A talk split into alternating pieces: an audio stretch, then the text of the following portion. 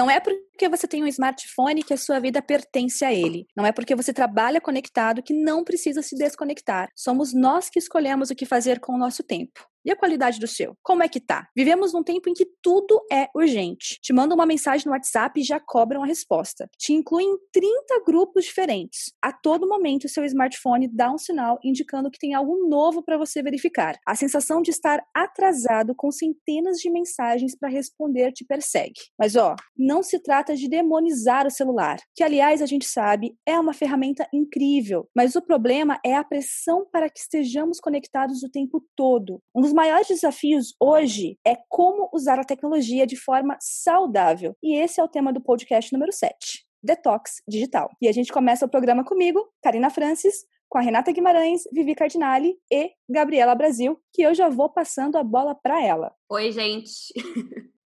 e aí, tudo bem? Tô aqui bem num clima de detox, mais ou menos, porque tô de férias.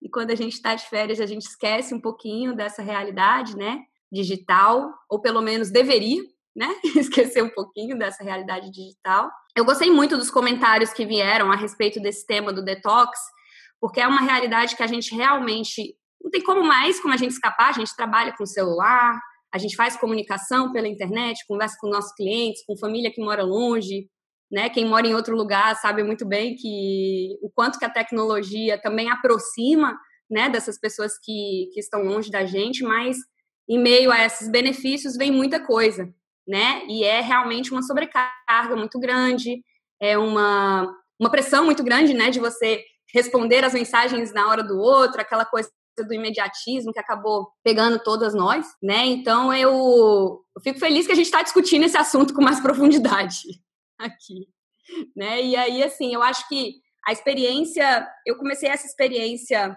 um pouco antes das meninas aqui, né? Eu acredito. Já estou um pouco mais mergulhada nessa coisa de reencontro com com offline, mas eu acabei percebendo um pouco até da agora a Vivi lá no grupo fala muito, né? Vou fazer o offline. Gente, agora estou indo para o meu bloco offline. E aí eu acho isso bem legal, porque a gente tem que reaprender a ficar offline. Eu acho que é, isso é uma, uma coisa que eu estou notando muito das pessoas, que não é nem, nem apenas um fazer um detox digital, é realmente reaprender a ficar sem esse mundo digital um pouco, sabe?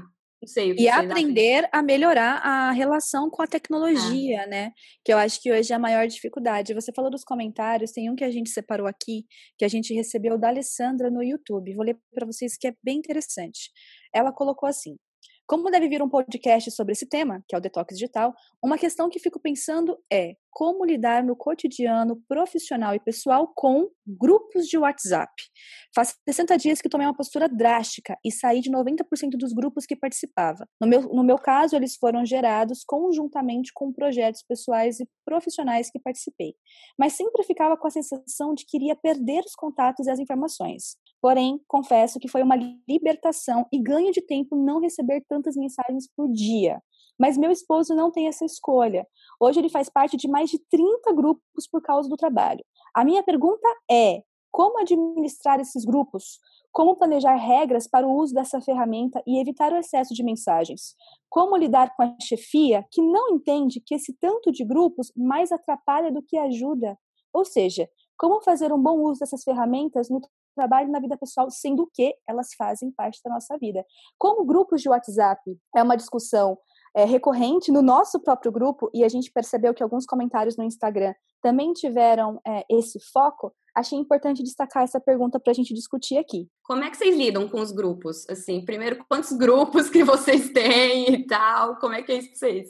Eu não sei quantos grupos eu tenho. Eu nunca contei. Uh, o que acontece é porque eu tenho grupos tanto de associação, de algumas coisas jurídicas. Eu tenho um monte de grupo de bloco de carnaval. E esses grupos, por exemplo, de bloco de carnaval, são sempre um caos, porque eles começam, é, eles têm 200 pessoas, normalmente a bateria inteira, Daí cada instrumento tem o seu grupo separado e daí depois começam a ter os grupos das panelas de quem fica mais amigo. E daí quando você percebe, você tem cinco grupos que estão falando sobre a mesma festa que vai acontecer dali a dois dias e daí começa a ficar insuportável. E já teve muita briga em vários grupos. Eu, o que eu percebi dos grupos que eu participo, que é para o grupo funcionar, ele tem que ter regra. Então, por exemplo, não vamos falar de política, ou não podemos falar de religião, ou não é para ficar passando corrente, porque na verdade quando o grupo, os grupos que eu participo hoje em dia, todos têm um, um, um, conteúdo que me interessa, vamos dizer assim. Não são grupos que ficam aparecendo, nem o grupo da família, até porque minha família é pequena, né? Ninguém fica mandando bom dia, bom dia, bom dia, bom dia, bom dia, bom dia. Não acontece. E nos grupos que eu participava que isso acontecia, aí a gente conseguiu estabelecer regras, as, os participantes e tudo mais, e daí ficou mais tranquilo. Então, o que eu faço é que em algum momento eu olho tudo que aconteceu no grupo, coloco, marco as mensagens que me interessam com estrela, mesmo que eu não vá conseguir ver naquela hora, porque de tempos em tempos eu limpo meu, meu WhatsApp, eu tenho maior crise com isso, eu inclusive às vezes erro e limpo mensagem que eu não deveria, mas começa a me dar pânico aquele monte de mensagem, então, eu, eu faço isso. É assim que eu lido, na verdade. Não sei se é o melhor jeito também. Eu não lido, porque eu só entro no grupo se é realmente necessário. Eu deixo pinado né, no, no WhatsApp os mais importantes. Hoje eu tenho um grupo de mentoria e o nosso grupo do Minas da Firma. Os demais eu olho quando dá tempo. Se não dá tempo, eu simplesmente marco como lido e, e boa. Eu não fico lendo. Por exemplo, ah, grupo do condomínio eu sei que meu marido dá conta de ver, então ele vê, e eu falo, e aí, aconteceu alguma coisa interessante? Eu já nem pergunto mais, se aconteceu, ele me fala. E na minha família, meio que se estabeleceu um, um sem falar, se estabeleceu uma coisa assim, como quem mandava bom dia nunca era respondido, acho que a própria pessoa parou de mandar porque percebeu que não, não ia ter resposta. Algumas pessoas ainda mandam, mandam, mas também ela não se ofende se não teve resposta e tá tudo bem. O que eu faço é tirar do meu WhatsApp aquele download automático, então eu não baixo nada de forma automática. Então, se eu quero ver, eu clico lá e baixo, senão não. E foi assim que eu lidei, mas eu já sofri a mesma coisa. A pessoa que deixou o comentário comentou, ah, esqueci o nome dela enfim, e que o marido dela passou, porque eu trabalhava com projetos de aplicativo, né? E infelizmente o meu chefe achava que era produtivo todo mundo ter WhatsApp, ele achava que, por exemplo, ele tinha reunião com o diretor, eu tinha que ficar olhando o meu WhatsApp o tempo todo, e não tinha WhatsApp web na época, eu tinha que deixar o celular ligado, lá aberto com o nome dele, porque senão, se eu não visse na hora a mensagem dele, porque estava fazendo alguma coisa lá na, na reunião de diretoria, o meu fígado seria colocado no, no jogo. E era bem estressante, era muito estressante, porque assim, eu não conseguia fazer a atividade que eu tinha que fazer, porque eu tinha que falar à disposição dele. Eu preferia ter ido na reunião, sinceramente, porque daí eu já ia ficar na reunião e entendeu? Do que ficar à disposição para a reunião. Você não está na reunião e nem está fazendo o que está fazendo. Então, acho que isso também era muito massacrante para mim. Então, eu odeio eh, esse tipo de coisa quando acontece. Então, hoje eu tento ao máximo não, não participar de excesso de grupo. Mas eu queria compartilhar uma boa prática de um grupo que meu marido faz parte. É, o Luiz, ele estuda para ser piloto, ele é tipo a Renata, multipotencial, ele faz tudo ao mesmo tempo agora, e dá conta, e ele estuda para ser piloto de helicóptero e, e, de avião. E nesse grupo que ele tem, ele tem, meu, tem muita gente no grupo. Só que acontece, o proprietário do grupo, toda vez que ele inclui alguém novo, ele manda essas regrinhas.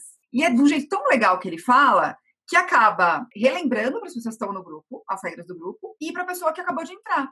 E é de um jeito super fofo que ele coloca, sabe? Ai, eu, eu, quando ele leu, eu, ai, gente, queria ser amigo desse cara.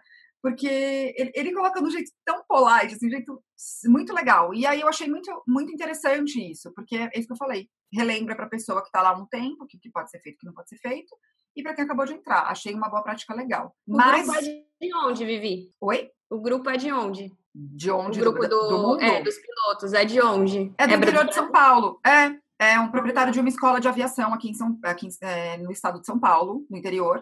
Ele, aí, assim, são coisas do tipo, olha, ninguém, se alguém for vender alguma coisa, tem que pedir autorização para mim. É porque qual que é o intuito do grupo? É passar informações sobre aviação, entendeu? Simples assim. Então, se teve algum acidente, qual foi o aprendizado com aquele acidente, são coisas importantes que eles falam lá. Então, é, se vai ter algum curso. Então, se você poluir o grupo com outras mensagens, você vai ficar de bode entrar naquele grupo que tem tudo para ser muito legal entre eles, uhum. entendeu? Então achei uma boa prática legal. Hoje o meu problema não é lidar com grupo, é lidar com excesso de informação no WhatsApp, mesmo sendo individual. Eu tenho uma dica boa que a Gabi me deu um tempo atrás. Eu, ficava, eu nem sabia que eu ficava tão ansiosa com aqueles dois tracinhos azuis. Eu não tinha ideia que aquilo me deixava ansiosa eu, que me deixou. Eu tirei também.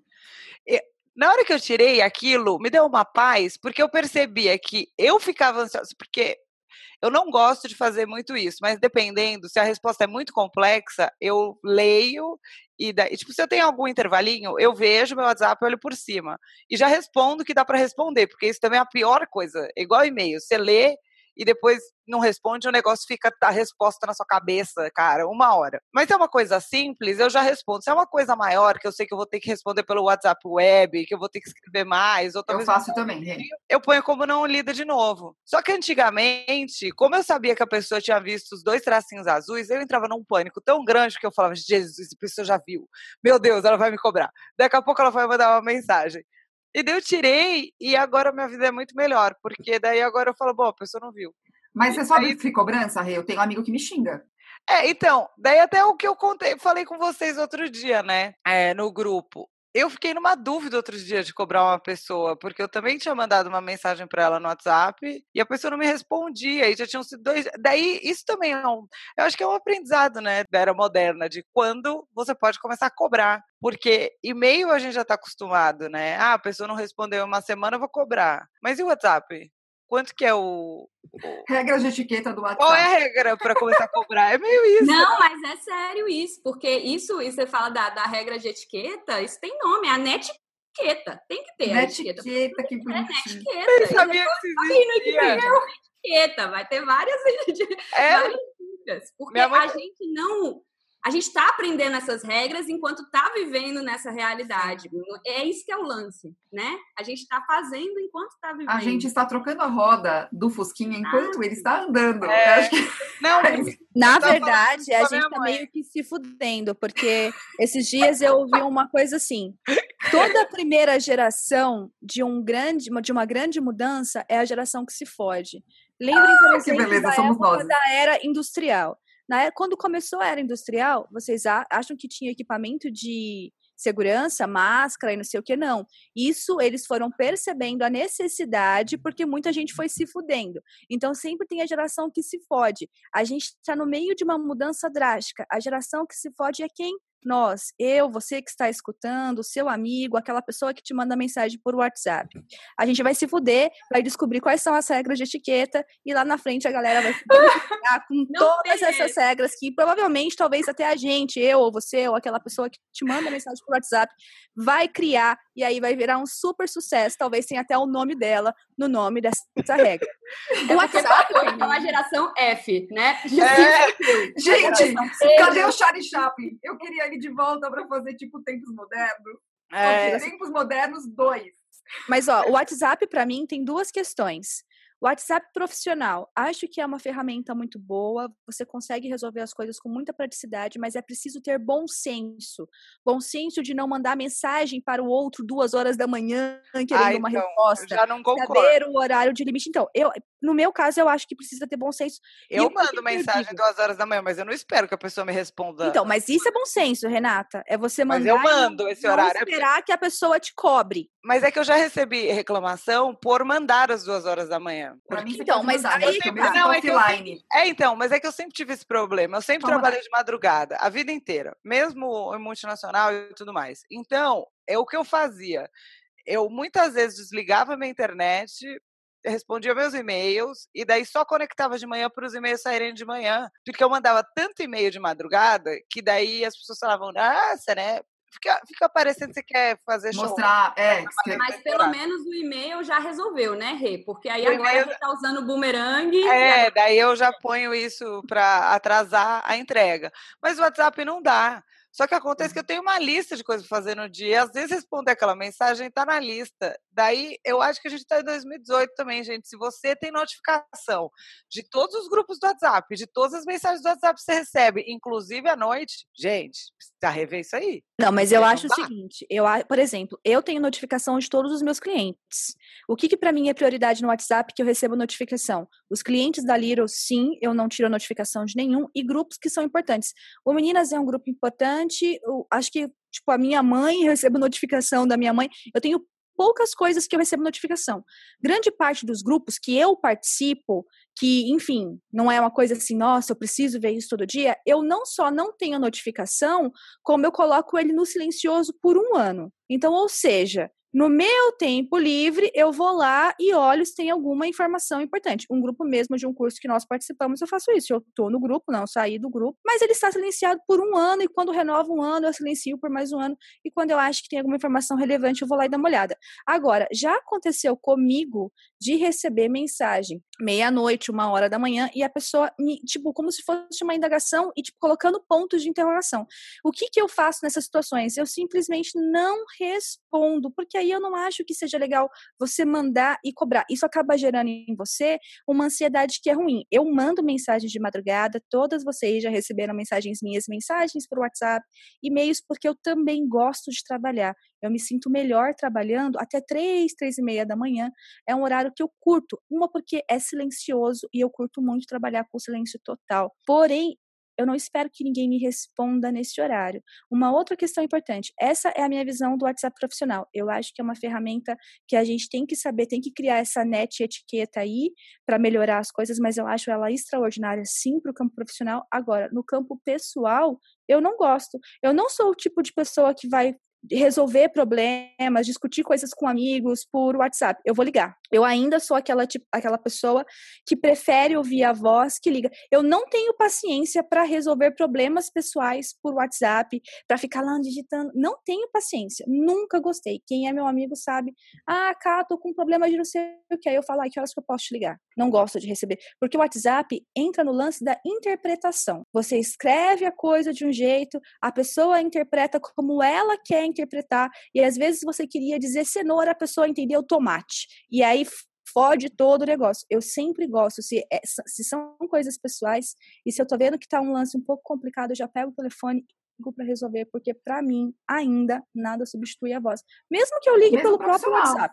É, e mesmo o profissional, né, Cá? Também, dependendo da situação, eu acho que eu acho que você entrou num ponto muito legal as pessoas elas não estão nesse net, etiqueta, as pessoas não estão sabendo mais, na minha opinião, quando ligar. Tipo, tem uma hora Ai, gente, eu odeio vai ligar. ligar. Eu não eu vou.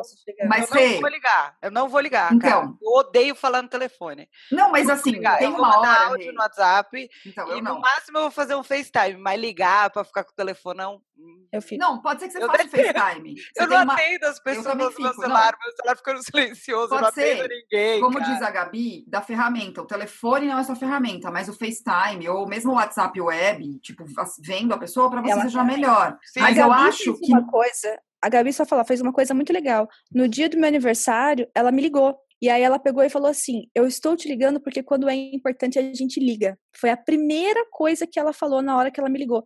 Meu, isso ficou uma, essa frase para mim ficou marcado quando é importante a gente liga. É, então, eu, eu já ouvi essa frase várias vezes e eu não concordo, porque eu não ligo, cara. Isso não quer dizer que a pessoa seja importante. Não, mas Rê, isso é a pessoa para pessoa, eu mando um áudio, mas eu não ligo, porque não Então, é mas aí é que tá, é aquilo que a gente sempre fala, não existe certo ou errado, existe o que funciona para você e existe o que funciona para o outro. Para mim funciona muito mais ligar do que resolver as coisas por mensagem, entendeu? Para você funciona muito mais resolver por um áudio ou por mensagem. Sim, eu tô falando exatamente para ter um contraponto ponto, entendeu? Que, tipo, para não ficar muito ligar é como tem que o ser. Ponto chave. É, eu acho que tem mais de um jeito de fazer. É, sempre tem mais de um jeito de fazer. O negócio do ligar e que e que para mim é é o grande desafio desse negócio de qual é a melhor forma de se comunicar, qual é o melhor horário, qual é a melhor maneira de localizar você é o lance da comunicação sempre com as pessoas que você convive. Porque o que, que acontece? Todo mundo vai lidar de um jeito diferente com a comunicação.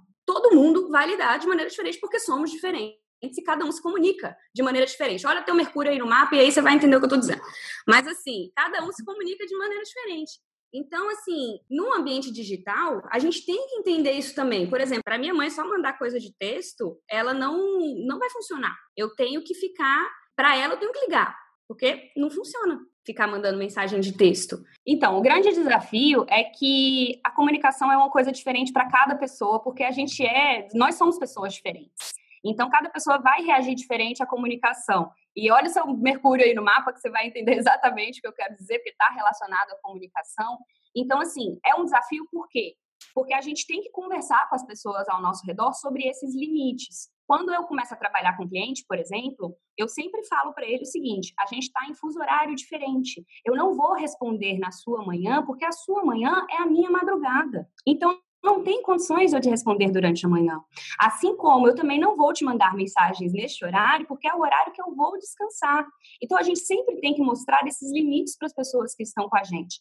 Família, amigos, namorado, as pessoas que a gente convive, os nossos colegas de trabalho. O negócio é que essas coisas são muito novas. Então, por exemplo, dentro de um time, vai, vão ter pessoas que falam, ah, é muito mais fácil mandar pelo WhatsApp. Ah, é muito mais simples fazer isso e mandar um áudio, mas se você tiver um time de 30 pessoas, essas 30 pessoas estiverem dentro de um grupo de WhatsApp, um, você não vai localizar as informações quando você precisar resgatar alguma coisa, porque vai ser muito mais complexo. Todo mundo vai ficar recebendo um monte de notificação que talvez não seja necessário para todo mundo da empresa, porque no WhatsApp não tem cópia oculta, igual dentro do e-mail. Então, assim, é sempre um acordo que a gente tem que fazer. E é muito complicado, porque as pessoas têm dificuldade de expor os próprios limites. Ontem mesmo, eu estava com uma aluna no laboratório de produtividade que ela contou que ela foi demitida por ela demonstrar que respeitava o próprio tempo, por ela pedir a pauta para o chefe da reunião porque ela não queria que mais uma reunião acontecesse que pudesse ter sido resolvida por um e-mail. E isso sim é o benefício de você poder mandar um e-mail e poder mandar uma mensagem.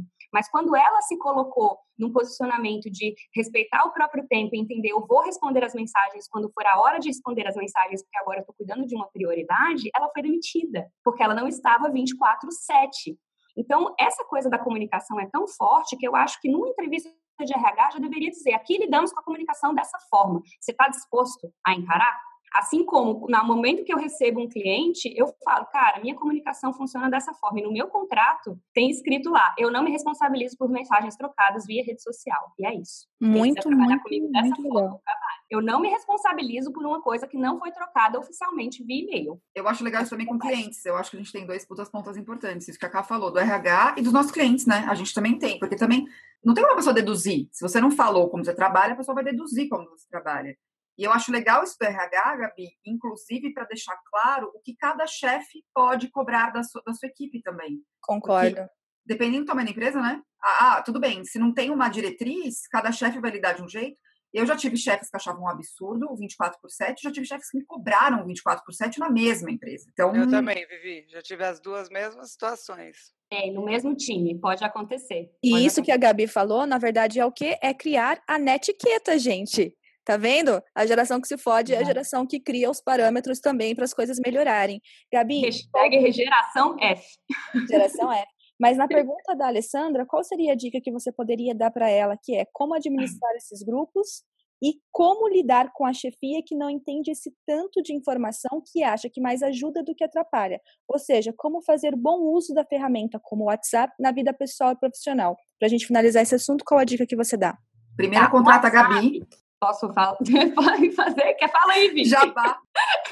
Se não contratar, pelo menos compra o livro que tem bastante dica do Conexão Essencial.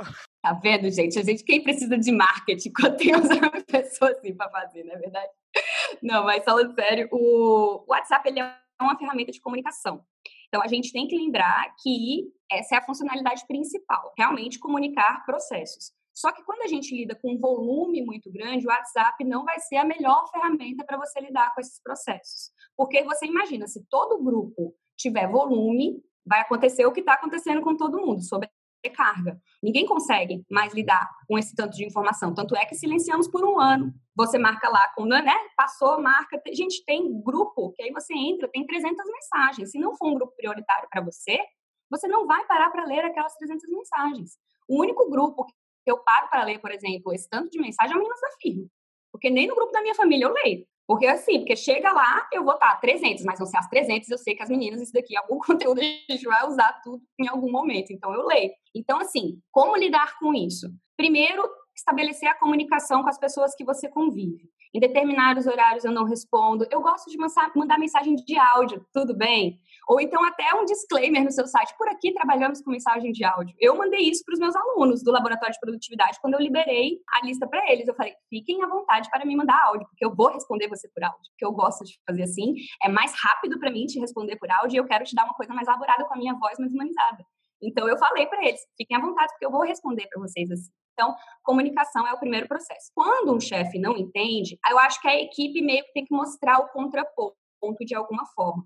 E eu acho que o contraponto, é, a gente faz muito isso quando faz uh, gestão de projetos dentro da empresa, que é entender como que pode otimizar? Já que esse WhatsApp está sendo prejudicial e tá sendo, não está sendo legal para toda a equipe, como moldar uma ferramenta para melhorar essa comunicação? Porque o WhatsApp, o que, que acontece? Não é a melhor forma de você passar. Eu já vi muitas empresas sofrendo é, casos jurídicos porque ficam passando identidade de cliente via WhatsApp. Renata pode até complementar isso daí, mas eu já vi. Esse, é. Você não pode enfim, ter uma individualidade de passar seus dados de clientes, assim. Não, e o WhatsApp já vale como prova em juízo. Então, muita gente esquece, acha, ah, tudo bem, vou falar aqui e não vai valer. Vale, como e-mail. Exato. E aí só tira um print de alguma coisa, de alguma comunicação que você fez e isso cai numa mão, cara, é muito perigoso, entendeu? Então, é realmente você pensar num sistema onde você possa incluir essas informações. A regra é, documentação de cliente, compartilhamento de material tem que ser feito via e-mail, para a gente poder otimizar isso. E criar regrinhas. Eu coloquei até uma frase hoje no meu Instagram que fala muito isso. As pessoas que se incomodam quando você começa a estabelecer regras, são aquelas pessoas que se beneficiavam antes de você não ter nenhuma regra. Então, quando a gente cria regras, a gente está setando limites, cara. E a gente precisa de limites para lidar bem com as pessoas ao nosso redor, com as pessoas do time. Então, tem que estabelecer regras para grupos e dentro do seu ambiente de trabalho tem que rolar essa conversa. Diminuir o volume, silenciar, colocar realmente notificações só para aquilo que for importante de receber, sua mãe, seu marido, enfim, o que for necessário aí para você, o que for importante de receber e inevitavelmente diminuir. Ninguém vai conseguir dar conta de tudo. A gente estava até conversando sobre isso lá dentro do grupo, né? A gente consegue conviver bem desde, né, das nossas origens com um grupo de 250 pessoas em volta numa comunidade. Só na sua rede social, quantas pessoas você segue? Isso já dá para ter uma ideia só de notificação que chega na sua rede, de quantas pessoas que estão envolvidas que vocês comunicam comunica pelo WhatsApp, é muito volume. Se a gente não diminuir, não dá conta. Então, para mim, é minimalismo digital mesmo. Tem que cortar. Já falei, só a turma de iniciante do banca tem 250 pessoas, gente. O que, que eu faço? Ainda bem que tu nasceu geminiana. Eu, é muita gente. Eu só acho. Não, mas o melhor depois... é que uma das minhas melhores amigas, que é aquariana e toca comigo, o nosso diálogo mais constante, tipo, diálogo constante, Renata e Letícia, é. Renata fala, não, porque daí eu tava falando com a Ana, que toca caixa. Letícia, aquariana. Quem é a Ana? ela nunca sabe. ela pode, ter, Letícia, ela é pode ter acabado de conhecer, ela pode ter ido tomar cerveja, mas é tanta gente que ela fica meio atordoada e ela, tipo, puf, as pessoas apagam. Acho genial, cara. Eu, como geminiana, sei o nome de todo mundo, o que, que a pessoa gosta, que instrumento toca. Não, Qual gente. ascendente. Tudo, não, sei tudo quem eu quero que ela quer pegar. Não tem condição. Vocês já viram um meme que fala assim, tipo, a família está armando a festa. A Ariana resolveu convidar todo mundo. A Geminiana colocou o convite no WhatsApp, chamou, e não sei o que. A Canceriana cuidou de preparar o almoço. Aí chega na Aquariana e fala assim: a Aquariana não foi ao evento porque não viu as coisas no WhatsApp. É muito aquariano isso. É muito, é muito aquariano. Não viu as coisas do. WhatsApp e achou que ia ter muita gente, não estava afim de falar com tantas pessoas. É isso. Mas, ó, eu queria falar que essas dicas da Gabi ficaram muito boas. Eu acho que até rola a gente fazer um post depois do Meninas da Firma falando sobre net etiqueta by Gabriela Brasil. Porque realmente foi bem produtivo. E, Gabi, voltando aqui à questão das dúvidas, a gente recebeu outra que eu acho que vale a pena lançar, que é da Kátia Regina Costa. E ela mandou, tô aqui com o meu celular, porque ela mandou aqui pelo WhatsApp. E ela colocou assim: que a gente acabou pincelando sobre blocos de tempo, mas ela gostaria que você explicasse um pouco mais sobre o que, que os blocos na, de tempo na prática, para ela fazer um melhor uso dessa questão das redes de forma geral. E ela disse que o que ela entendeu é o seguinte: toda vez que ela estabelece um período para ela fazer alguma coisa para ela, ou para alguma coisa que é prioridade na vida dela pessoal, sempre acontece algo que tira ela do foco que ela precisa resolver. Então hoje a gente já tem pouco tempo livre pra gente e ela nunca consegue realmente parar esse tempo livre porque outras coisas acontecem e acabam tirando ela do foco. Como que ela pode melhorar esse hábito? Quando a gente fala de blocos de tempo, a gente está falando de períodos no dia onde a gente faz atividades agrupadas. Então, se você for olhar para todas as atividades que você tem no dia a dia, provavelmente você tem atividades similares. Então, assim, arrumar a cama, cama, trocar o lixo, limpar a bancada, lavar a louça, passar o pano nos móveis, isso tudo são atividades de limpeza. Se você for fazer, arrumar a cama num período da casa, aí depois vai coletar o lixo, isso não é produtivo. É mais fácil se você unir todas essas atividades que são similares num bloco só e fazer isso de uma vez só porque aí você otimiza e consegue realizar as coisas em menos tempo. Então, você está fazendo um bloco de limpeza, reunindo atividades que estão no mesmo contexto, que têm a mesma similaridade, para serem realizadas juntas. E isso vai trazer mais produtividade para você. Isso pode ser aplicado como, por exemplo, suas respostas no dia a dia. Você tem que responder o seu WhatsApp, você tem que responder o Facebook, as mensagens de diretas no Instagram, os seus e-mails. Isso tudo são comunicações e você tem que trazer algum retorno. Então, você pode agrupar essas comunicações e essas respostas e fazer um bloco de tempo de respostas aonde você realmente dá retorno para todo mundo. A parte do autocuidado também é um bloco de tempo. Então, até isso da gente parar, tomar um banho, sentar, passar um creme na pele, pentear o cabelo que seja, colocar uma roupa, escolher o que você vai usar no dia a dia, isso é um autocuidado que as pessoas não conseguem incluir. E aí já sai correndo, embute qualquer coisa né, na roupa e não pensa sobre isso. Então, quando a gente está pensando em rotinas, em rituais no nosso dia a dia e colocar esses blocos de tempo para funcionar, a gente precisa realmente abrir espaço para isso acontecer. Muita gente quer colocar um monte de hábito novo para funcionar no dia a dia, criar um monte de projetos, se dedicar a um monte de metas, sem criar espaço para isso. E tempo, gente, a gente não tem. Tempo a gente cria.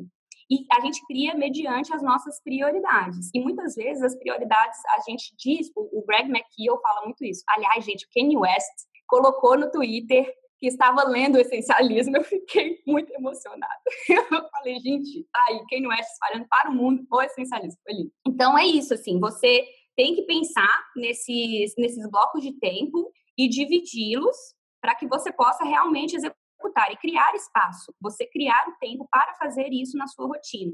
Então, assim, tem muita gente que diz, né? O Greg McKeown fala que muita gente diz que as prioridades são aquilo que elas falam, quando na verdade a prioridade é aquilo que você realmente faz com o seu tempo. Então, muita gente diz: não, minha prioridade é cuidar de mim. Eu preciso arrumar tempo para cuidar de mim, porque a minha prioridade é cuidar de mim. Mas enquanto você não criar tempo naquela rotina e realmente estiver vivenciando isso, por enquanto não é prioridade para você, porque você não está fazendo. A prioridade você já está executando, você já está fazendo porque é prioridade, né? Que é aquela coisa, eu estou indo para o trabalho todo dia porque eu tenho que pegar essa grana para pagar as contas, por mais que eu não goste disso, é uma prioridade porque eu preciso pagar as contas e eu estou indo para esse trabalho, porque é uma prioridade. Então, muitas vezes, acontece isso da gente não reconhecer. Então, o bloco de tempo é você reunir as atividades e para que você possa colocar novos hábitos para funcionar, novos rituais no seu dia para funcionar, mesmo que seja esses rituais de ir para academia, cuidar do seu corpo, melhorar a sua alimentação, cozinhar algo para você, é, ter uma rotina de autocuidado, cuidar da sua pele, cuidar do seu cabelo, né? As meninas, eu falo muito isso, as meninas têm o cabelo cacheado, né? Elas ficam um tempão para arrumar o cabelo e tudo mais. É, mulheres que gostam de se arrumar para caramba antes de sair de casa, se preparar uma maquiagem, tudo bem mas você precisa criar tempo. Então, se você precisa de meia hora para estar tá pronta, separa meia hora para estar tá pronta. Mas você tem que colocar isso na tua rotina. Vão chegar outras coisas, gente, e é uma a coisa da distração e você perder o foco. A gente precisa trabalhar, na recuperação do nosso foco. Lá no, no, no vídeo a gente comentou isso, né? Que a gente não sabe mais ficar sozinho, a gente não sabe mais ficar sem essas distrações. Então, mesmo quando a gente está se arrumando, pode ter outras coisas acontecendo. E aí você está se arrumando e respondendo mensagem de WhatsApp. Então você não está no momento de você está passando creme e respondendo alguma coisa. Então você não está no seu momento de passar o creme. Né? Então a gente tem que trabalhar nessas coisas de aprender a ficar sozinho. Enquanto a gente não trabalhar em reaprender a ficar sozinho, o foco não vai voltar. Ele não vai voltar. E a gente e, e é uma questão, é um trabalho diário, com meditação, com caminhar às vezes sem nenhuma sem nenhuma interrupção, ou então fazer um esporte. Às vezes você encontra mindfulness em, em, coisas assim, bem, bem do dia a dia. Brincar com seu cachorro, cara. É mindfulness. Mindfulness está em tudo. Tá em tudo. Tá em tudo. Então, nas, você vai notando, assim, lavando louça. Tá lá. É isso mesmo. O negócio é, é, a consciência, né? o conceito de mindfulness, o, original budista é isso, você a consciência plena é isso, você está no presente, você não ficar ansiando pelo futuro e nem ficar pensando no que já passou, né? eu, no vídeo de organização digital, a Gabi falou um negócio legal sobre isso das prioridades. Que quando você fala para uma pessoa que você não tem tempo, você está praticamente falando que você não ama aquela pessoa, né? E eu acho que isso é importante, porque isso é, tem a ver com o, o, amor próprio também. Quando você fala, putz, não tenho tempo para ficar aqui uma hora me arrumando, ou cuidando de mim, ou indo para academia. É, eu tenho bastante dificuldade em ter rotinas fixas de um dia para o outro. E mesmo com, com meditação, às vezes eu tenho que meditar em horários diferentes. E às vezes também dá errado, né? Tem uns dias que é muita gente interferindo e que também dá errado. E tá tudo bem dar errado. É só porque eu ficava muito ansiosa também no começo. Se, tipo, algum dia dava errado, eu acho que esse negócio de hábito mais importante é que na hora que dá errado é voltar o quanto antes para o hábito, né, Gabi? Não sei, não sei o que as meninas acham também. É, exatamente, é você voltar para o hábito e, e, e, entender que as distrações, elas podem ser internas ou externas. E a gente precisa analisar as duas coisas, né? As distrações externas são o quê? O teu ambiente desorganizado pode ser uma distração externa, porque se a sua mesa estiver cheia de coisas, vão te distrair. Cada coisa fora do lugar é uma dívida para você cumprir. Né? Então, você vai olhar esses espaços e pode te trazer distração. Ou até mesmo no seu computador se tiver essas coisas externas, ou um ambiente onde está todo mundo chamando sua atenção e você só consegue responder, ou então o WhatsApp apitando cheio de notificação para você responder o tempo todo, isso é externo. E no externo a gente tem, acaba tendo menos controle, mas sobre o que você tem controle, que é tirar a notificação, arrumar o teu ambiente, realmente se organizar para que essas coisas, né, fiquem mais com menos distrações para você, melhor. Agora, as distrações internas é um processo que a gente tem que trabalhar porque envolve a nossa ansiedade, envolve o medo de ficar por fora, o tal do FOMO, né, que a gente tem, de estar tá lá todas as coisas rolando na rede e, eu tô, e a gente está perdendo, é a coisa da curadoria de conteúdo também, porque muitas vezes você fica com essa coisa do medo de ficar por fora, porque será que eu estou realmente com as melhores informações? Será que eu estou acompanhando? Será que eu estou fazendo, né, isso daqui? Acontecer. Então, as distrações internas é um trabalho mais complexo, eu acho. É realmente eu acho que aí mais. abrem dois canais de discussão. Um que agora, além da FOMO, que a gente abordou no vídeo de detox digital, existe a JOMO, que é o prazer de estar por fora. Então já Joy of missing out. Isso, já existem alguns estudos científicos sobre esse assunto. Então isso é bem legal e várias iniciativas estão sendo colocadas em prática para as pessoas aprenderem que o silêncio também é importante, que estar conectado com você é importante. A gente estava comentando antes de começar a gravar o podcast que lá em Paraty existe a praia do detox digital digital. E o projeto. Já quero ir. Nasceu... Não, é super legal. Vamos, gente! Eu até peguei aqui as informações para vocês. O projeto nasceu depois que dois amigos observaram como os turistas ficavam incomodados com a falta de conexão à internet quando iam para Paraty. Ou seja, tipo, as pessoas iam para um lugar né, com mar, um lugar para relaxar, mas ficavam conectados o tempo todo.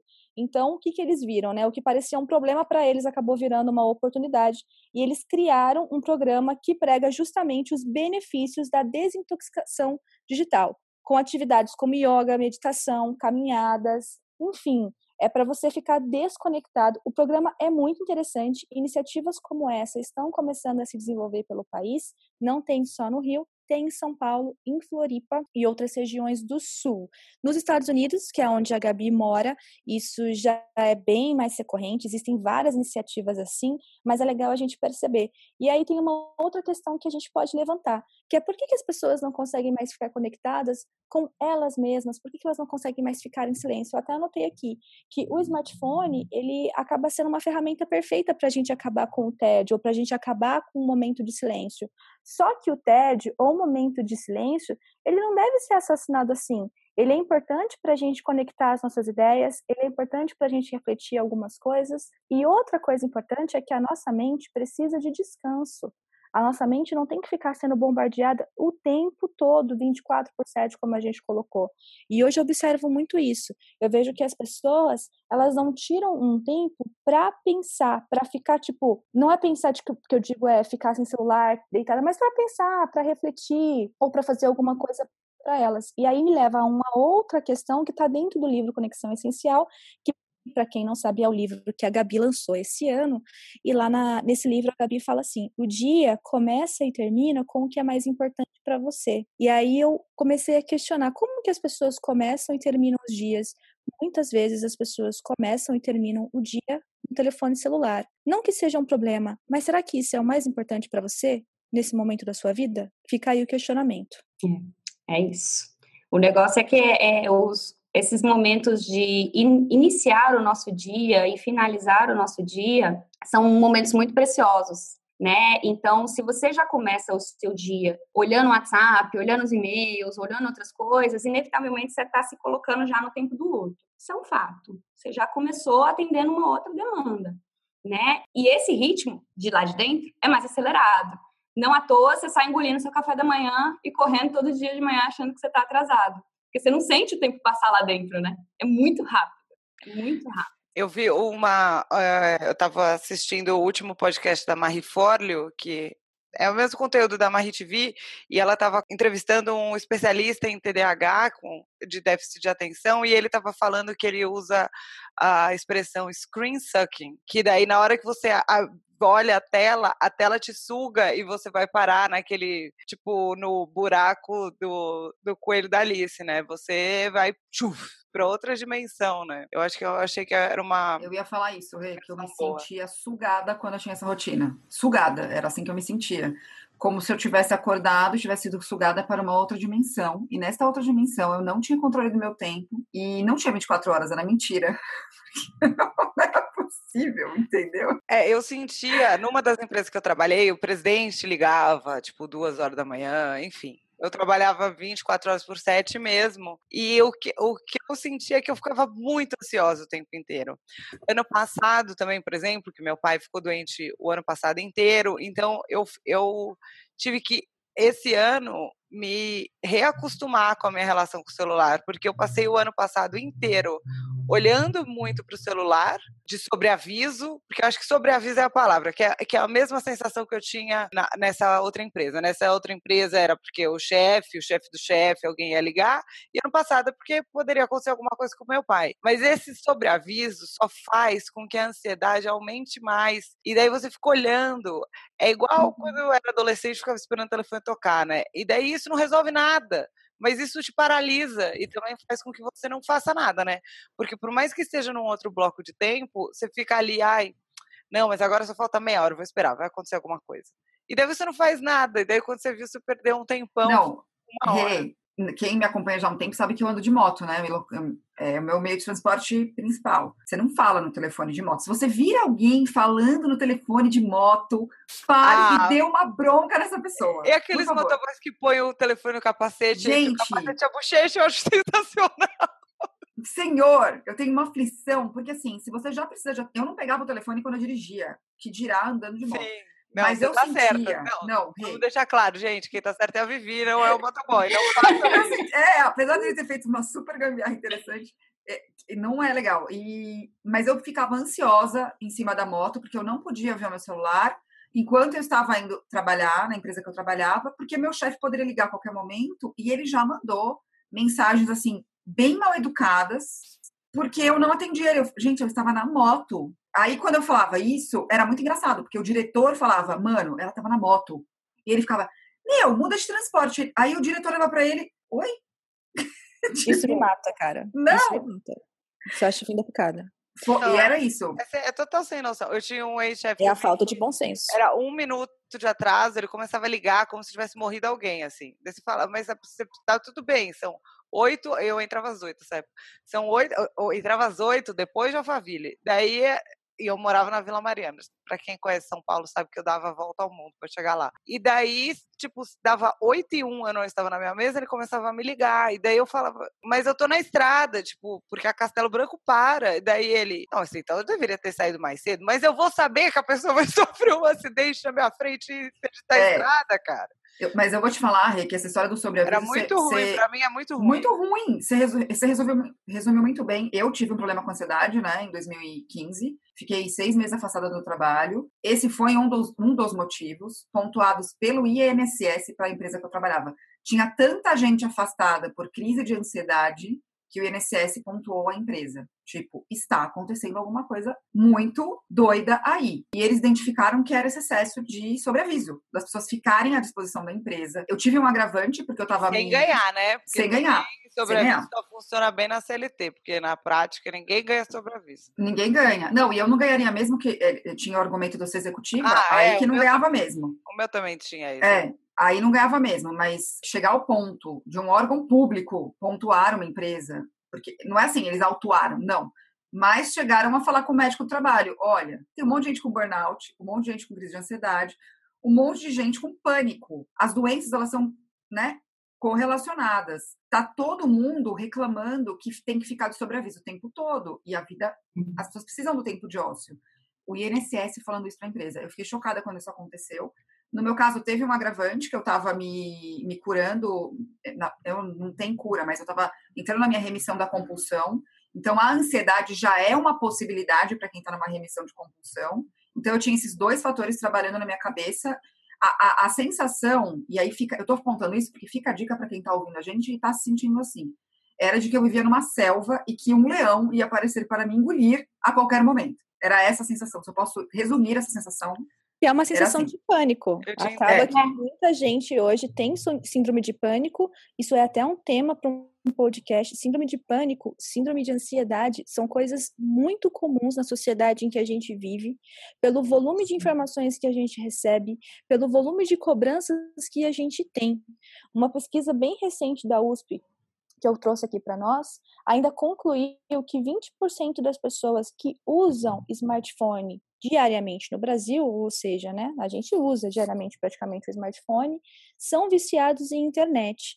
Essas 20, esses 20% que correspondem a um número bem alto são também pessoas já completamente imundadas pela ansiedade, porque a partir do momento que você tem um vício com o smartphone, a ansiedade vai andar lado a lado com você. 70% das pessoas dessa pesquisa ainda tem síndrome de visão de computador, que é o olho seco, dor de cabeça e dificuldade de focar objetos próximos. E 32% dos jogadores de Candy Crush admitem que ignoram família amigos e pessoas que amam quando estão jogando. É, aí. Alguém falou do número de consumo de melatonina também, que aumentou por conta por conta Bom, disso? Melatonina está na moda também. Né? Consumo né? de é. melatonina e aumento de miopia. Tá é, o, o, que eu tenho visto, eu participo de vários grupos no Facebook de mulheres, então, tanto que eu já falei de digital nomads, mas como brasileiras também, e são grupos muito diversos, assim, que um não tem relação nenhuma com o outro. E é muito engraçado, não é muito engraçado, não, a verdade é que é muito triste. A maioria dos posts, as mulheres começam com então, porque eu sou ansiosa, ou começam com eu fui diagnosticada com ansiedade, TDAH, síndrome do pânico, blá blá, ou elas falam eu tô me sentindo muito ansiosa, é, eu não tô conseguindo fazer o que eu preciso fazer, a ansiedade está me atrapalhando. Alguém tem alguma dica? Eu não quero sair de casa. E também acho que esse isolamento que a gente vem falando, porque no final o detox digital é importante também para a gente se conectar com outro ser humano, porque eu acho que a gente tem vindo no isolamento que faz com que todo mundo fique mais ansioso, porque assim, toda quando você acordar na segunda-feira de manhã, abrir seu Instagram, vai ter alguém de férias na praia, pode ter certeza. Alguém vai estar de férias na praia. Alguém vai estar fazendo alguma coisa mais legal do que você. E sempre aconteceu. A diferença é que você não ficava sabendo. Exatamente, sempre aconteceu. E Cara, tá tudo bem, porque vai ter outra segunda-feira que vai ser você que vai estar tá na praia e tudo mais. Mas eu acho que é bem isso que a Gabi fala, né? Porque você acorda, você já olha para isso, cara. Eu, daí tá, tipo, um dia, tipo, tá aqui em São Paulo hoje, que tá frio. Ah, é e, cara, já você já começa o dia num mau humor, do tipo, meu Deus, olha a minha vida. Não, eu adoro quando a, a, o exemplo que a Gabi fala da Pugliese. Você acorda, pega o celular e vê o stories da Pugliese, era Snapchat, acho que na época. Pugliese já correu o Parque de Ibirapuera inteiro. Já, já foi na praia, deu uma volta na praia. Foi correndo até a praia, fez... fez o Mahamudra e você tá o quê? Olhando ela. Não, e o mais bizarro é que às vezes a pessoa tá fazendo uma coisa que você nem quer fazer. É. Mas aí você fica, ai meu Deus, ela já fez. Fez tudo isso e eu tô aqui. É, mas você faz tudo isso? Você quer ou você queria estar na aula de yoga? Não, eu tenho uma amiga que falou isso, falou, nossa, ela é uma inspiração. Eu falei, o quê? Eu não nasci pra fazer tudo isso, eu vou ficar vendo fazer tudo isso pra quê? Senhor! Detalhe, fez tudo isso e colocou no Instagram e ainda deu tempo de filmar e conversar. E ainda conseguiu segurar o celular ao mesmo tempo. Eu não consegui editar e segurar o celular. Ai, Jesus. É muita habilidade. É, é muita habilidade. Mas acho que isso é importante, porque o detox digital é importante para a gente se conectar, porque eu acho que está todo mundo muito sozinho. Isso então. eu tenho sentido. Eu acho que essa ansiedade e toda essa síndromes de pânico, nananã, Primeiro que a gente não é acostumado a falar sobre nenhuma fraqueza, né? É mal visto. Ai, como assim? É, não sei, Vivi pode falar também, as meninas também, óbvio, mas eu ouvi muito tempo em multinacionais do tipo, ai, vamos ver os pontos fracos que você tem que melhorar. Eu não acredito nesse negócio de ponto então, fraco. Então, eu não fui engabelada por essa história, Rê, porque para a alegria, entre aspas, dos meus chefes, eu entrei como trainee do Unibanco, finado, falecido Unibanco, amava trabalhar lá é, Pedro Moreira Salles, te adoro. Ele, ele era ótimo. Qual que, qual que, era a ideia do trainee? Era você treinar novos líderes da empresa. E eles colocaram uma empresa de treinamento, de desenvolvimento pessoal, muito maravilhosa. Aquela mulher me transformou num monstro porque ela falava assim: ninguém desenvolve ponto fraco. E ela foi colocada porque havia uma ideia do Unibanco de começar uma nova cultura. É que acabou tendo a fusão com o Itaú e isso não foi para frente, infelizmente. Que ensinava a gente que a gente contornava ponto fraco, trabalhava em equipe com outras pessoas que tinham isso melhor e a gente focava no que a gente era muito bom. Ponto. Não, é isso que eu acredito. Infelizmente, não é, isso não foi pra frente. É, e não é essa cultura geral. Não, não é. Infelizmente, não foi pra frente. Só que eles falam que eles criaram um monstro porque eu continuei fazendo isso. Então, quando vinha um chefe e falava qualquer coisa de ponto fraco, tipo, não sou detalhista. Ai, você precisa ser mais detalhista. Mas eu não vou ser detalhista, eu não consigo, é mais forte do que eu. Você prefere que eu perca tempo tentando ser detalhista ou fazendo muito bem o que eu sei fazer, que é fazer o macro? Posso passar para uma outra pessoa para revisar para mim? Ah, pode, porque eu resolvi o problema. Então, e, isso eu não me deixava bater, e mesmo com a ansiedade, é, era muito ruim esse ciclo, porque assim, né? Eu era, eu era não, eu sou filha mais velha, primeira neta. Então, a cobrança da minha pessoa sobre a minha pessoa, ela já existia. Eu não precisava ter a cobrança das outras pessoas sobre mim, porque ela já existia sozinha. Então, deu ser a melhor irmã, deu ser a melhor filha, o exemplo e tudo mais. Então, eu geralmente entrava nesse ciclo da ansiedade e de ter problema com isso depois, é, e eu comecei a ser um pouco mais legal comigo mesma, sabe? Então, de falar para as pessoas. É, eu, quando eu tive esse problema, eu mandei uma mensagem para o meu chefe que eu guardei para mim. Que parte, eu juro, eu escrevi assim pra ele, que parte que eu estou doente, você não entendeu, entendeu? É, é, porque chegou num limite que eu tive que colocar esse limite, de falar, então, eu não tô dando conta, cara. Por favor, perceba. E aí foi muito bom porque ele me pediu desculpa. Então, às vezes, a gente não falar e ficar segurando, às vezes a sua pessoa não percebeu mesmo, porque ele tá tão num looping tão absurdo que ele também não teve tempo de te olhar para perceber. Esse é um ponto. E isso me chama a atenção, eu quero puxar um gancho do que a Rê falou antes, para isso não virar uma viagem, que é, a Rê falou das pessoas colocando nos grupos que elas estão precisando de, de ajuda. E sabe o que me chama a atenção? É num grupo com 400 pessoas que provavelmente ela conhece cinco. Mas é exatamente por isso, porque ela se sente mais confortável com essas 400 pessoas. É muito doido. Com os amigos próximos. É muito doido porque pensar ela isso. Tem que admitir para o amigo próximo que ela está com um problema. É muito doido aí, isso, gente. Tem um grupo que eu participo que a menina mandou anônima outro dia, porque ela falou, começou o post assim, eu tenho amigas no grupo, então eu quero postar anônimos, porque eu não quero que as minhas amigas saibam que eu estou passando por isso. E suas amigas vão achar que você é perfeita? Não, mas acho que além disso tem uma outra questão. Tem as pessoas que é fazem parte desses grupos para se sentir incluída em grupos. Porque pessoalmente elas não têm amigos, elas não cultivam amigos na vida delas. Isso acontece. Eu conheço pessoas que fazem parte de grupos que vivem essa loucura da realidade digital para se sentir incluída em alguma coisa. Tem isso também. E é do ser humano isso, né, Cá? Assim, é eu falo humano. isso da, do, da consultoria de estilo. Sim, a gente quer pertencer. A gente é. quer do ser humano é do ser humano pertencer. E aí eu acho que se antigamente existia um isolamento, é, é uma, surgiu uma alternativa. Não sei o que a Gabi acha disso, mas. É que eu não acho que era um isolamento. Acho que... é, uma, é, um, é um novo tipo, né? Uma, é. uma é. espécie de, de solidão acompanhada. Né? Porque Adorei isso, é exatamente isso. Colocando isso, né? Você tá sozinho, mas tá todo mundo olhando. E aquelas pessoas mais solidão acompanhada. né? De, de de compartilhar as coisas. E quando, quando a gente fala do, do JOMO, né, o Joy of Missing Out, é que justamente vão ter coisas ali com seu grupo menor, né, com o seu companheiro, com a sua companheira, com seu grupo menor de amigos, com a sua família.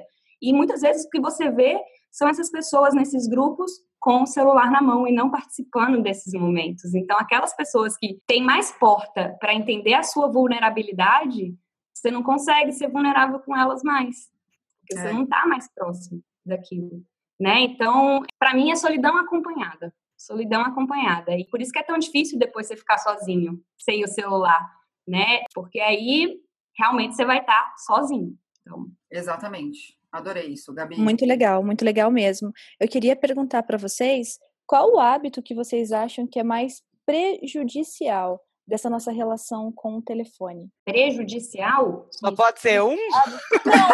Não, não, não tem um limite, mas assim, quais os hábitos que vocês consideram, quais os hábitos digitais que vocês consideram mais prejudiciais? Começa aí, meninas, vocês. Eu acho que um que é muito ruim é quando você posta alguma coisa. Eu acho que isso já aconteceu com todo mundo pelo menos alguma vez, mas entra numa neurose de quantos likes eu vou ter. E daí você continua na rede social, tipo, puxando para aquela atualização para ver quantos, quantas curtidas aparecem. E é um negócio que não vai te levar a nada, porque fazendo aquilo ou não fazendo aquilo, você vai ter o mesmo número de curtidas. Aquilo não vai influenciar no algoritmo. E aí você fala, não, então vou me distrair, vou olhar aqui a timeline. Daí você volta para fazer aquilo. E daí você perde um tempão e não leva a nada. Eu acho, para mim, é esse screen syncing mesmo, que você entra ali, cara, e você vai parar, sei lá eu aonde. Não é porque... Nárnia, porque Nárnia ainda é legal. Não, é... e causa um desespero, meu Deus. Pra mim, o que acontece é isso, que daí você entra, daí você entrou pra ver uma coisa, quando você já viu. Você entrou pra ver a hora e você já. Sugada. pra mim, isso é o mais difícil, mas eu te... voltei a usar o Forest, eu tinha parado. Eu gosto do Forest, que é uma. Ah, eu adoro o Forest. Eu também pra adoro. mim é o melhor bloqueador de tempo, gente. Aí você vai construir numa floresta e dá dó de matar árvores. Exatamente. Eu adoro. E daí eu voltei a usar o Forest. Eu tenho fases, assim, tem fases que eu, eu percebo que eu tô, tipo, muito viciada. E daí eu tenho que parar e falar, ih, não, tá passando o meu limite. Porque daí eu começo a abrir mão de coisas que são muito importantes para mim. Às vezes eu abro mão de meditar pra ver, pra ficar no Instagram. Daí eu falo, cara, o que, que tá acrescentando isso pra mim, sabe? Sei lá, eu não sou também a o melhor exemplo para isso, porque eu estou, inclusive, numa semana de voltar a não entrar muito na rede social, já desinstalei o Facebook de novo do celular, mas para mim o pior é isso, entrar redes sociais. Para mim, o pior, assim, o hábito digital mais prejudicial, pelo menos para mim e pela experiência que eu tenho com os meus clientes, realmente é começar o dia olhando o seu celular. Eu acho que esse movimento de você pegar e mexer para desligar o despertador e entrar ali no, né, no armário de Nárnia é muito prejudicial, porque você não faz ideia do que está ali dentro. Você não faz ideia. Então, você pode ser surpreendido na hora o cliente já precisou, aí já bate a ansiedade, porque se ele mandou aquilo naquele momento, ele precisa dessa resposta naquele momento. Então, eu já vou resolver. Dependendo do tipo de personalidade que você tem, você vai acabar abrindo mão de certas coisas para poder responder aquilo. E entra num looping. E entra num looping. Então, é muito arriscado é muito prejudicial para mim, porque eu já me vi várias vezes abrindo mão, igual a Renata comentou, da minha meditação, do meu exercício físico, do meu café da manhã, do meu momento de conversa com o meu marido, que é um momento. Eu converso com meu marido no início da manhã e no final do dia, porque é o período que a gente tem em comum. No resto do dia a gente está trabalhando, ele sai de casa, vai trabalhar, fica em casa trabalhando. Então são momentos importantíssimos para mim. Eu já me vi abrindo mão disso porque eu comecei o dia checando outras coisas.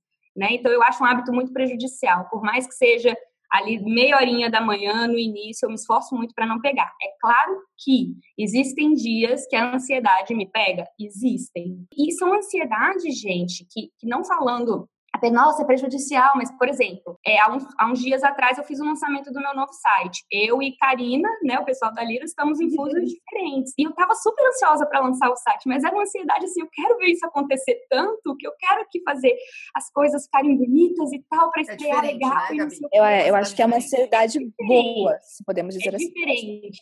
Eu estava ansiosa porque eu queria ver pronto, tava para nascer, entendeu? E eu estava ansiosa por aquilo porque eu queria ver o feedback da galera. Queria ver o que, que eles iam curtir, queria ver como que a gente ia colocar isso no mundo. Então, foi a primeira coisa que eu fiz foi pegar meu celular, foi ver as alterações que eles tinham feito na madrugada. Porque Aliás, mim... esse foi um dia típico porque a gente passou a madrugada conversando, mas é, eu acho que é uma coisa isolada, entendeu? É isolado, é, é isolado. Eu acho Porque que tem esse. Não, se é for sempre assim, não dá. Para mim tem que ser a exceção, entendeu? A regra é acordar e não pegar o celular, mas existem as exceções. Eu acho que um Eu bom ponto é isso de ansiedade bom e ansiedade ruim também, né? Porque a gente tem uma mania de categorizar os sentimentos também como sentimento bom e sentimento ruim, mas todos eles têm um lado como, como a Gabi fala dos signos, né? Uma vibração mais alta, uma vibração mais baixa. Não, porque é bom você ficar. É, é, dá para ser as duas coisas, né? É, tudo tem a, a luz, conta, tudo é né? é luz e sombra, né? Existe a ansiedade sombra e existe a ansiedade luz, se podemos é. dizer assim também. Eu acho que nesse Quando é, você começa a entender esse processo do detox digital e para onde você está direcionando o seu tempo online, você entende o seguinte, cara, eu estou pegando meu celular para estar no WhatsApp por essa razão. E isso é, é, completamente diferente. Você entende? Eu vou começar o meu dia com o celular porque eu tenho a consciência do porquê eu estou começando o meu dia assim. Eu estou abrindo mão do meu café da manhã? Estou. Eu estou abrindo mão da minha meditação? Estou. Mas eu estou fazendo isso consciente. Isso aconteceu com a gente. No dia do lançamento do site, eu respondi a sua mensagem. Ai, eu acabei de acordar e tô respondendo. Aí eu fui me justificar. Eu não faço isso sempre, Gabi. Eu tô fazendo hoje porque hoje é um dia importante. Aí você, não, eu também, hoje é um dia importante, eu também tô é, fazendo mas é uma euforia, é, é quase uma euforia. É. aquele ponto que você fica realmente feliz por aquilo. Para mim, eu acho que são duas questões, dois hábitos que são prejudiciais. Eu acho que é acessar o celular a cada notificação que foi o que a gente falou no começo, que a Rê ainda falou. Se você acessa o celular a cada notificação, você precisa rever muitas coisas.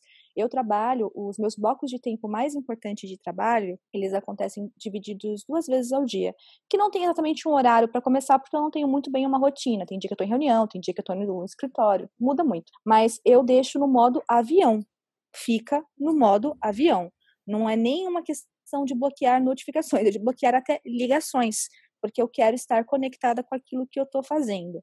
E uma outra coisa que eu acho que é um hábito bem prejudicial é a qualquer sinal de tédio você acessar rede social. Então eu acho que a gente precisa começar a refletir muito sobre isso. Não vou dizer que eu pego todos os meus momentos de tédio para refletir na minha vida. Não. Muitas vezes eu entro sim na rede social, mas eu tenho tentado questionar o porquê que eu estou fazendo isso e tentado melhorar esses meus hábitos, que eu acho que é um processo diário. Eu acho que tudo na vida, eu acho que ninguém, tipo, mudei, pronto, nunca mais eu faço isso. Eu acho que tudo é um trabalho de formiguinha, de dia a dia você fica assim, por que eu estou fazendo isso? Como eu posso melhorar esse hábito? Nossa, minha ansiedade agora bateu forte, vou entrar para ver. Ou num outro momento você, poxa, consegui controlar, vou fazer outra coisa, vou sair para cuidar das minhas plantinhas, vou colocar água para elas agora, vou conversar com elas ou descer com meu cachorro para dar uma volta. Então é todo dia você ficar conversando com você mesmo e ver o que, que você pode melhorar. Mas eu acho que acessar a cada notificação é extremamente prejudicial. Isso quebra tua rotina, quebra teu trabalho, te tira do foco totalmente. E toda hora acessar a rede social é uma coisa que te gera uma ansiedade absurda. E melhorar essa relação com as redes traz um conforto muito grande pra gente. É, eu, como vocês falaram, tudo que eu concordo com vocês, aí eu fiquei, vou inventar mais uma coisa, eu queria deixar uma frase que eu adoro, que é o seguinte: para a gente não tomar cuidado, para a gente tomar cuidado a tecnologia não afastar os próximos e ter a sensação que está trazendo os distantes. Porque eu, eu vejo muito isso acontecer, inclusive na minha família, de a gente achar que está próximo só porque está conectado, mas quando está todo mundo junto, não está ninguém junto de verdade. Então, fica a reflexão. Frase. Fica a reflexão e, ó, para a gente finalizar agora de vez. O que, que você faz que não depende de tecnologia, que você gosta muito de fazer e que te traz uma felicidade interna? Eu toco caixa no banga e tamborim no pasmado. O meu foi fácil, hein? O seu foi facinho, Rei. A Renata já foi, tá, eu faço isso, isso isso. Gabi? Pode falar que eu também faço todos os acessórios da Sassaricando também, também. É verdade. Não depende de tecnologia. É. Opa, que não depende de tecnologia, eu gosto. Ah, gente, eu gosto de dormir. Eu gosto de deitar na rede dormir, eu gosto de ir pro parque dormir, eu gosto de deitar na praia dormir. Eu adoro. eu adoro... boa de cama, cara, adoro dormir. adoro dormir. Não precisa de tecnologia para isso, é ótimo. Vivi, o que, que você faz que não depende de tecnologia? Eu gosto muito de ler e eu gosto de ler livro de sentir o cheiro do livro, assim. Eu sou uma pessoa old school nesse sentido.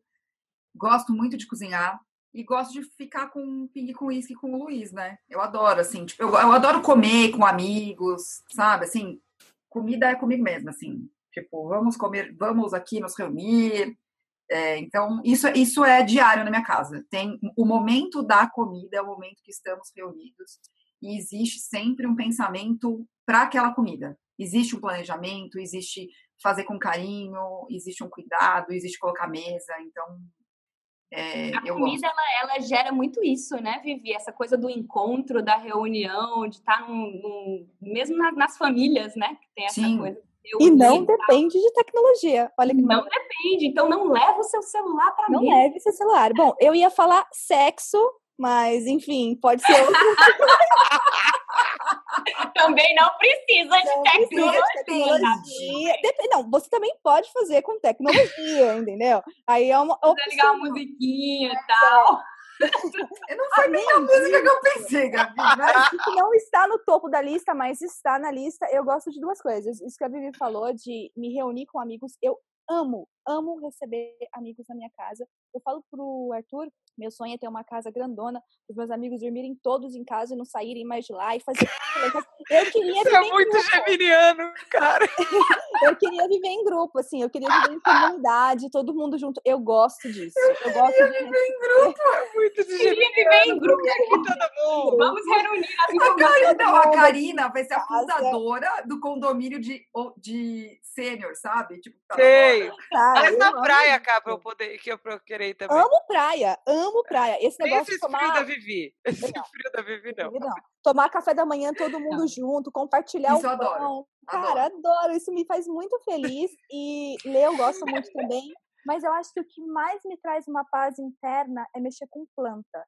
Eu tenho uma paixão enorme por planta. É, eu moro num apartamento, mas eu tenho muitas plantas aqui no meu apartamento. Todas as minhas plantas têm nome, tenho sua meia certidão de nascimento com a sua idade, quando elas chegaram em casa. Eu tenho um cacto Napoleão que já me acompanha aí há sete anos. O nome dele é Napoleão.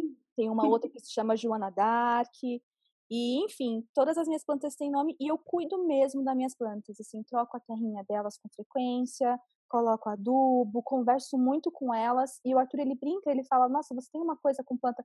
Se eu pegar uma planta que tá acabadinha e eu começar a cuidar, essa planta, tipo, muda completamente. Vou então, te mandar tenho... as minhas aqui de casa, Ai, porque eu sou bem ruim para fazer isso. Amo cuidar de planta, amo trocar terra, sei fazer o processo porque fui estudar bastante isso. Então, isso é uma coisa que me deixa, que não depende de tecnologia e é um hábito que me faz bem. Eu acho que encontrar com pessoas que eu gosto, eu sempre vou aceitar convite de amigos. Eu falo, amigos que falam, Karina, vem dormir aqui em casa, já tô arrumando a mala, já tô indo. É verdade. muito fora. Mexe, cara. Karina, ah, dormi na casa de não sei quem. Eu, eu vi? É verdade, eu acho muito engraçada, cara. Toda semana eu durmo na casa de alguém, cara, toda semana. Esse dia eu dormi na casa da minha terapeuta. Eu precisava fazer uma terapia intensiva, aí eu me ofereci, eu posso dormir na sua casa? Porque aí a gente fica conversando, e aí faz a noite inteira, e eu fui porque eu gosto de dormir na casa das pessoas, gosto de conversar com as pessoas e não precisa de tecnologia. E sexo é bom, faz muito bem para a pele e não precisa de tecnologia para você fazer. e o melhor, você não precisa nem de outra pessoa para fazer se você quiser. Então, fica a dica aí para você. Aí a gente entra numa outra discussão. É. Isso é ou não é sexo? Outro, a gente faz outro, outro podcast. podcast. Outro, é. Dá um podcast. Acho que é isso, né? Acho que é isso. Ótimas dicas para você colocar em prática no seu final de semana, no seu momento de detox digital. A gente tem muitas dicas aí. Ou você pode meditar Bom, também, se você quiser. Meditar, fazer atividade física, atividade física você. Não, o livro Comer, Rezar, Amar é sobre detox digital, se você parar para pensar. É, é verdade. É, é verdade. É um bom exemplo. É um bom exemplo. Mas eu acho que essas coisas que a gente citou aqui, às vezes a gente esquece de fazer, né? Tipo, cuidar de algo que gosta, ficar com as pessoas que gostam, sair para fazer uma caminhada, ler um livro, cuidar de planta, cozinhar. São coisas que a gente pode fazer, que traz uma felicidade danada, que renova as energias e que não precisa de tecnologia. Então é isso, para você que aguentou a gente até agora, muito obrigada. Depois manda pra gente as suas considerações e as suas observações. Eu acho que o mais importante, se você ouviu esse podcast, Manda lá no nosso Instagram, no nosso direct, qual hábito que você considera prejudicial e qual hábito que você faz que te traz uma felicidade interna, que a gente pode repostar isso nos nossos stories e que a gente também pode pegar essas ideias e montar um post só sobre isso. A opinião de vocês é sempre muito bem-vinda porque nos ajuda a criar o que é de fato Meninas da Firma, que é essa comunidade que a gente está tentando desenvolver. É isso e até a próxima!